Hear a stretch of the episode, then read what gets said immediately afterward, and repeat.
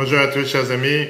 Quelques jours de Rosh Hashanah. Nous sommes aujourd'hui le troisième jour de Slichot chez les communautés Ashkenaz, Chabad, etc. Et on va continuer ce qu'on a commencé déjà la semaine dernière, la suite des lettres que le Rabbi avait l'habitude d'envoyer à l'occasion de Rosh Hashanah. Des lettres qui sont adressées à tous les peuples juifs partout où ils se trouvent.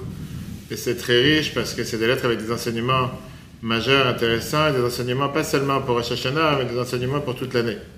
Et donc, la semaine dernière, on avait vu, si tu te rappelles, les lettres qui nous parlent comme quoi quand on fait le bilan de Rosh Hashanah, il ne faut pas regarder seulement sur ses défauts, mais il faut regarder aussi sur ses qualités, ne pas se sous-estimer. Aujourd'hui, on va voir deux magnifiques lettres. Une lettre de 1971, qui est la même configuration que cette année, et une lettre de 1960, 1967. Alors, tout d'abord, dans cette lettre, dans cette lettre que la Bible écrit pendant les jours d'Estichot, 1971, à tous les filles et fils du peuple juif partout où ils se trouvent, Bible explique l'importance du fait que chacun ait sa mission sur terre en tant qu'individu, et c'est comme ça qu'on forme l'unité du peuple juif. Shalom, obracha, bénédiction et salutations. En ce jour de préparation à Rosh Hashanah, il y a une énorme importance à comprendre le sens profond de Rosh Hashanah, qui va arriver pour nous et pour tous les peuples juifs, pour la bénédiction et pour le bonheur. Vous pouvez apprendre énormément de choses, même des choses que la Torah elle a fixées qui doivent se passer avant Rosh Hashanah et qui sont une préparation à Rosh Hashanah. Parce qu'on sait très bien que la Torah, c'est une Torah de lumière, une Torah que ses enseignements nous éclairent et nous expliquent et nous, amènent une lumière dans le comportement de la vie juive dans tous les détails. Parmi les sujets qui sont tout le temps attachés directement à Rosh Hashanah et qui sont une préparation à Rosh Hashanah, c'est qu'il y a l'ordre, comment les parachiotes de la Torah ont été fixés, que tous les ans c'est la même chose. Que chaque année, le Shabbat, avant Rosh Hashanah, on lira toujours la paracha Nitzavim dans laquelle la Torah elle commence Atem nitzavim ayom kulchem, vous êtes debout aujourd'hui devant Dieu. La paracha elle commence avec le verset Atem nitzavim ayom kulchem, vous êtes debout aujourd'hui devant Dieu. Lifne Hashem elokechem, devant Dieu votre Dieu. Roshechem, depuis vos têtes, Acheob memecha, celui qui est le puiseur d'eau. Et après tu as Recha, Bevrit Hashem elokecha, afin de passer dans l'alliance de Dieu. La Bible te dit, il y a une question qui dérange dans ce verset, apparemment une contradiction. Le verset commence en te disant Atem nitzavim ayom kulchem. Vous êtes tous debout aujourd'hui devant Dieu, ce qui voudrait dire tout le monde sans différence. Et après, la Torah, elle commence à te calculer, elle commence à te énumérer les différentes catégories, différentes sortes du peuple juif, chacun séparément. Pourquoi la Torah doit entrer dans les détails, du plus haut jusqu'au plus petit, alors qu'on t'a déjà inclus tout le peuple juif, kulchem, tous ensemble? Si c'est tous ensemble, il n'y a pas besoin de rentrer dans les détails. Mais là vient justement l'enseignement majeur qu'on a besoin pour le peuple juif, ce qu'on dit à chaque fois, on a besoin d'avoir et le clan Israël et le Reb Israël. On a besoin d'avoir et le peuple juif en tant que globalité, on a besoin d'avoir aussi chaque juif séparé. D'abord, on a besoin d'avoir le Kulchem, tous ensemble. Après, on a besoin d'avoir chaque juif, il a son rôle et sa mission individuelle en fonction de sa situation. Alors vient la question, si tu as besoin d'avoir des divisions jusqu'à des divisions extrêmes, depuis leur tête, comme la Torah te dit, depuis les têtes du peuple juif, jusqu'à ce qu'ils puissent l'eau du peuple juif. Comment tu peux avoir une union dans le peuple juif s'il y a des divisions de toutes les façons? On est tous divisés, on a tous des missions différentes, des rôles, des rôles différents. Et la réponse elle est parce qu'on est l'ifne Hashem Elokechem. On est Dieu devant Dieu, votre Dieu. Nitzavim, ça veut dire se tenir fort, avec ce sentiment et cette connaissance qu'on est face à Dieu, qui est toute notre force. Et avec ça, on est tous égaux. Face à Dieu, on est tous les mêmes. Et c'est ce qui est écrit dans le Tanya, justement. Avecha de Kolan, on a tous le même Père. On est tous avec une mission différente, un rôle différent, mais on fait tous partie de la même racine. La dit, on peut comprendre ça par rapport à un exemple dans les affaires. Quand un groupe de personnes se mettent ensemble pour créer, on va dire, un partenariat, une organisation, que ce soit pour les affaires, que ce soit pour la science ou pour n'importe quel but, ça a besoin que tous ces individus s'unissent pour un temps précis, un but précis, pour lequel chacun a besoin de partager, que ce soit de l'argent, de la fatigue, de la connaissance. Mais chacun reste avec ses qualités, chacun reste avec ses propres forces. Chacun reste un monde à part entière en soi-même. Sauf que pour le but pour lequel ils se sont unis, tout le monde a décidé de se mettre ensemble. Se mettre ensemble pour le but pour lequel ils se sont réunis, mais ça n'empêche, ça n'empêche pas que, au final, chacun a ses qualités, chacun a sa personne, chacun a son trait de caractère, chacun a sa manière de faire. Quand maintenant on a l'unité du peuple juif, comme la Torah a déjà dit, devant Dieu ton Dieu, avec le même but, le but de quoi? De pouvoir servir Dieu. que Dieu, comme la Torah te dit, le verset continue, que Dieu a créé cette alliance avec vous, c'est sûr que ça vient englober, ça vient réunir toutes les forces de la personne. Et ça, c'est la vraie union qu'on peut avoir face à Dieu. Et la Torah t'explique, cette union se départage avec les différentes catégories du peuple juif. Tu as les têtes, tu as les puiseurs d'eau, les coupeurs de bois, et chacun avec ses qualités particulières et ses actions particulières. Il rentre en alliance avec Dieu. Donc chaque action individuelle de chacun en tant que tête ou en tant que puiseur d'eau est faite sous les enseignements et les ordres de Dieu. Et ça, ensemble, ça crée cette alliance que tout le peuple juif fait pour le service de Dieu.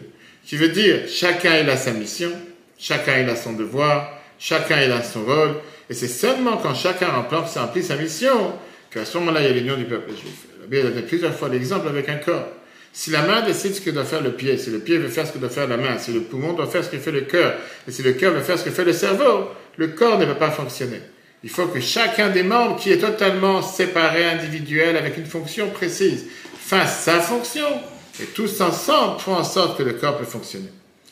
Et ça nous amène, là on lui parle maintenant aux dirigeants de communauté, aux rabbins, aux shtuchim, etc., à un point important, qui doit particulièrement être mentionné en ce moment en préparation à Rosh Hashanah, pour tous ceux qui sont les chefs de tribus, les dirigeants spirituels des communautés, ou ceux qui ont des influences jusqu'à chacun dans sa famille. Le rôle d'un dirigeant spirituel, particulièrement quand on arrive les jours de Rosh Hashanah Kippour, des jours où on doit se réveiller avec un réveil de se rapprocher de Dieu encore plus, un bilan sur l'année passée, prendre sur soi des bonnes résolutions pour l'année à venir, c'est de renforcer parmi tous ceux qui reçoivent les messages de notre influence pour se rapprocher à la Torah et la mitzvot, comment se renforcer dans l'action concrète et quotidienne de la vie de tous les jours? Et surtout ceux qui parmi, pour l'instant, se sont éloignés du judaïsme, de réveiller chez eux un sentiment de tchouva, de revenir, de revenir à la source, d'ouvrir une vie parfaite, une vie entière d'un juif parfait, avec un judaïsme entier pendant toute l'année. Il me dit, malheureusement, cette opportunité, elle est énormément de fois perdue. La meilleure opportunité qu'on a dans l'année, par des discours et des débats sur des problèmes du monde, et des sujets qui sont totalement hors, quel rapport avec le public qui s'est rassemblé devant toi dans la synagogue? Qu'elle veut dire, avec tous les problèmes du monde qui sont tellement importants, ils ne sont pas dans des détails que toi tu pourras changer ou le public qui écoute pourra changer. Et de toutes les façons, les gens présents ne pourront pas aider à ces solutions. Ça fait tellement de et ça fait mal au cœur qu'à la place d'utiliser ces moments de réveil spirituel pour renforcer et encourager chacun de nos frères et sœurs avec le sentiment qu'ils ont cette alliance éternelle avec Dieu et que Dieu a mis cette alliance sur eux, chacun a le devoir de leur expliquer c'est quoi leur mission. Et à la place de leur expliquer quel est leur rôle en tant que juif pour vivre en tant que juif dans la vie de tous les jours. À la place, on perd le temps et on passe le temps et on fait en sorte de mettre l'accent sur des problèmes généraux, mondiaux, ou bien des politiques du gouvernement, à des choses qui n'ont rien à voir ni avec le lieu ni avec le temps. Donc on a envie de faire allusion à des rabbins ou des gens qui vont faire des conférences ou des discours, qu'à la place d'utiliser les moments que tu as des juifs qui sont assemblés à Shashana qui pourraient à la synagogue pour parler de comment se renforcer dans le judaïsme personnel et chacun d'entre nous, vont te parler des problèmes internationaux. Et en quoi ça va changer la reine, et Poutine, la guerre en Ukraine, l'écologie. C'est pas savoir des sujets que c'est pas ce qui va se passer, c'est pas qui va changer quoi que ce soit à Shashana qui pour dans la vie individuelle de chacun d'entre nous. Alors, si quelqu'un va dire que dans notre temps, la te dit, dans notre génération, dans la condition de vie que nous avons, c'est dur pour un juif de faire la Torah et les mitzvot sans concession toute l'année avec toute mon existence. Viens la Torah, elle te dit clairement dans la paracha de cette semaine, Atem litzavim meilleur, vous êtes debout aujourd'hui. Vous êtes debout, vous êtes droit, vous êtes fort. Veut dire c'est pas juste un ordre ou une promesse future. C'est un fait. Un juif, doit savoir qu'il est debout et qu'il est fort devant Dieu, que ça c'est toute sa vie et toute sa force. Mais tu as le devoir de faire sortir ça du, cachet au dévoilé, du potentiel au concret. Et avec cette bitachon, avec cette foi en Itzavim, le peuple juif, chaque juif et tous les juifs, sans différence, de plus haut de ceux qui sont les chefs de tribu, jusqu'à ceux qui puisent l'eau, on va pouvoir arriver vers le couronnement du roi à nouveau le jour de Rosh Hashanah, c'est ce qu'on fait, comme on dit dans la prière, qu'on reçoit la divinité la royauté de Dieu sur nous à nouveau, avec un cœur parfait, avec un réveil énorme, en proclamant Dieu, Melech Israël, qui est le roi du peuple juif et qui nous libère, Melech al le roi de tous les peuples juifs.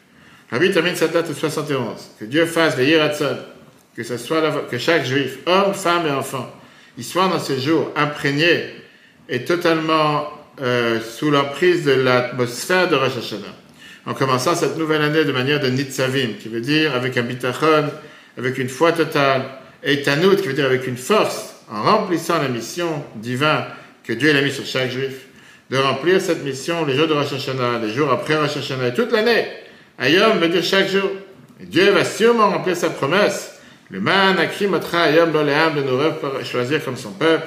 Et comme les Chachamim nous disent, Ayom, aujourd'hui, de la même manière qu'aujourd'hui c'est construit, qu'avant il y avait l'obscurité, après la lumière, comme ça est construit le jour. Pareil chez chaque juif et dans tous les peuples juifs, jusqu'à que ça va s'accomplir. La promesse, Atid la lachem olam, que Dieu va nous éclairer avec une lumière éternelle, avec la venue de Mashiach, et comme la prière du roi David qui a fait le psaume, Elohim la tzilein et Hashem lezrat le psaume 70, qui fait appel à Dieu pour le sauver pour amener et pour accentuer son, son aide et sa rédemption, le Mamash très rapidement, avec une bénédiction de Ktiva Vachatima Tova, la Shana Tova, en tout cas pour une bonne et douce année. Ça, c'était la première lettre, une lettre de 71. La deuxième lettre qu'on va voir aujourd'hui ensemble, c'est une lettre de 1967, soit, pardon, 1957. Et Rabbi parle dans cette lettre très très riche. Quelle est le, la garantie Comment notre peuple, quelle est la source du peuple juif Comment il peut faire face à tous les défis Comment on peut être présent face à toutes les difficultés qui existent notre Israël, pendant les jours de Slichot 1957, à tous les filles et filles juifs du peuple juif partout où ils se trouvent, que Dieu les fasse vivre. Bénédiction et salutations. On est maintenant à la fin de la, sur le bord de la nouvelle année. Les jours de bilan pour chacun d'entre nous, soit en tant qu'individu et soit en tant que partie du généralité du peuple juif. Et donc, on doit regarder, essayer de méditer dans son grand, dans son petit monde, pour pouvoir voir quel est notre but dans ce grand monde. Ça veut dire que la même chose dans le corps humain, tu as plusieurs actions qui sont en, qui sont, qui sont en synchronisation, qui ont une action euh, ensemble. Prends tous les membres du corps, tous les membres du corps sont là pour faire fonctionner le corps, et après tu as l'action individuelle de chaque membre. Pour pouvoir faire cette action individuelle de chaque membre, il faut d'abord avoir beaucoup d'efforts pour que chaque membre fasse ce qu'il doit faire à sa place en son temps et en son heure. Alors que quand tu as tous les membres qui se mettent ensemble pour faire fonctionner le corps, c'est beaucoup plus facile. Qu'est-ce qui se passe? Rabbi demande dans la lettre. Si un membre particulier arrête de fonctionner avec le fonctionnement qui lui a été dédié, mais il va faire tout ce qu'il peut pour mettre toutes ses forces pour agir ensemble avec les autres membres. Ça se peut, tu vas me dire, premier abord, premier regard, que tu pourras avoir de là un avantage, soit pour ce membre, qui s'est pas trop fatigué, soit pour le corps en général, par ça qui va augmenter sa participation dans l'action collective, et par ça qu'il n'est pas différent des autres membres.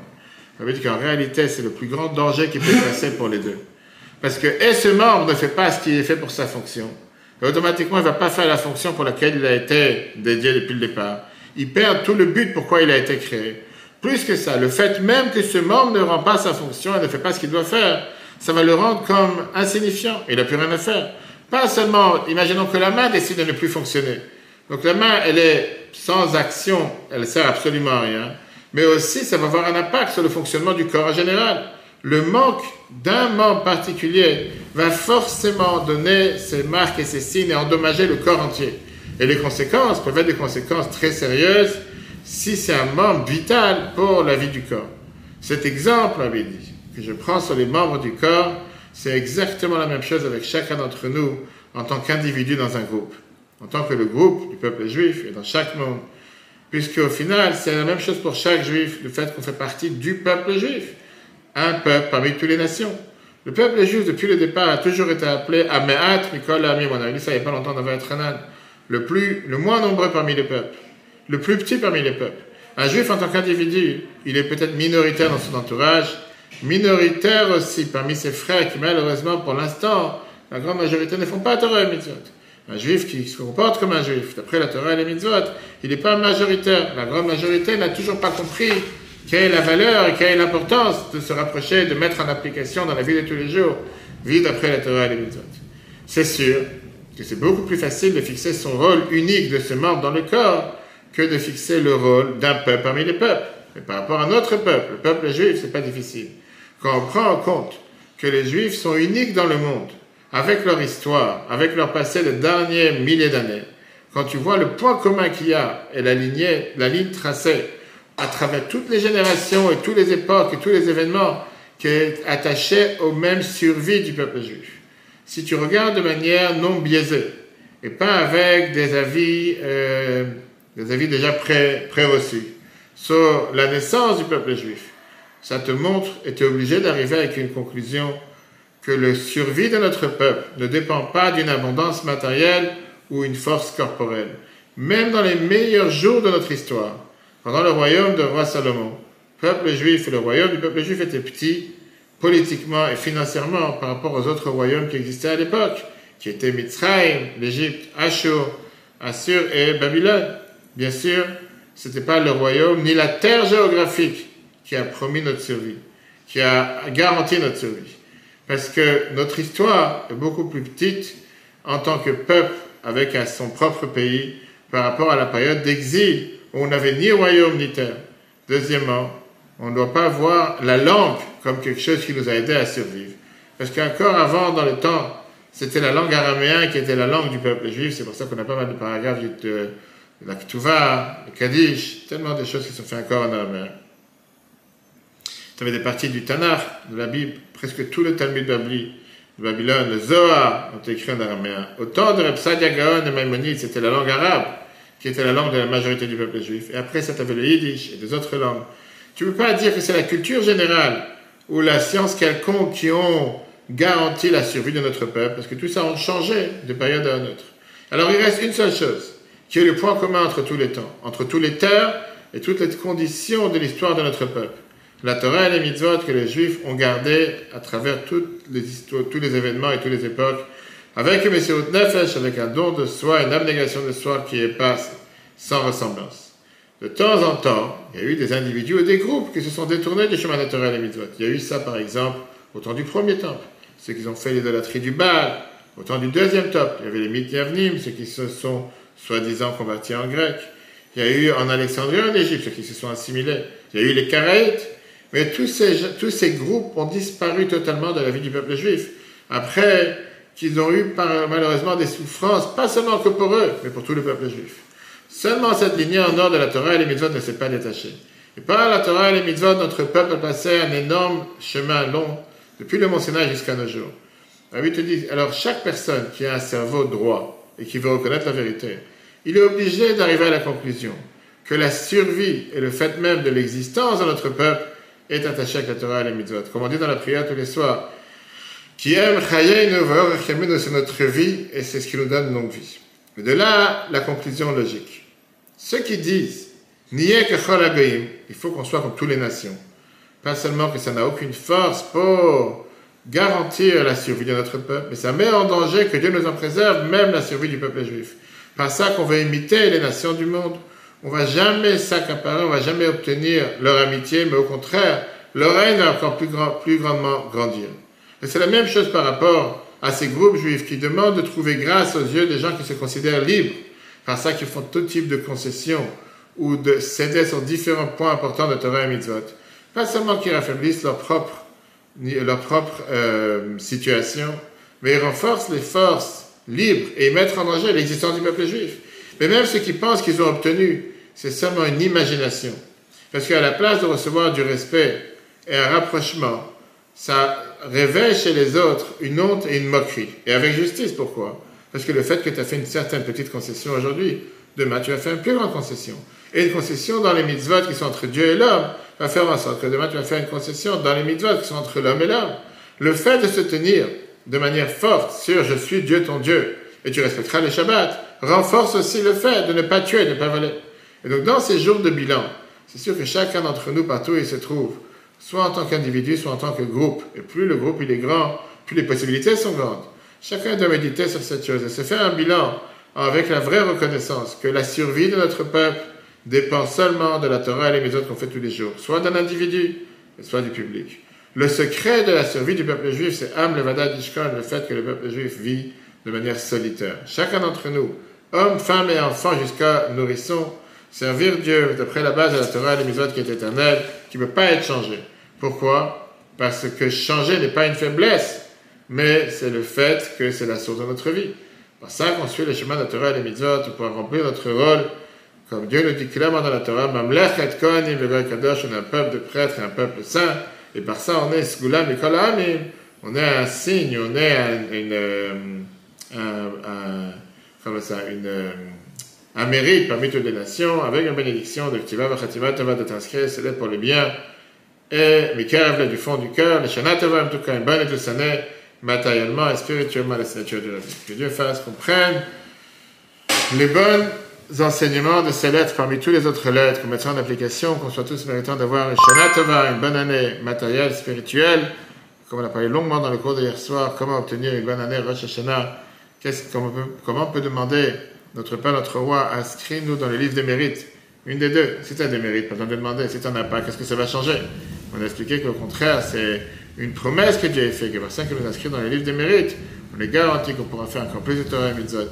Longue vie, bonne santé à tous. Le cours complet sur retorah.fr, les applications, podcasts. Très bonne journée à tous et si Dieu veut, à l'année prochaine.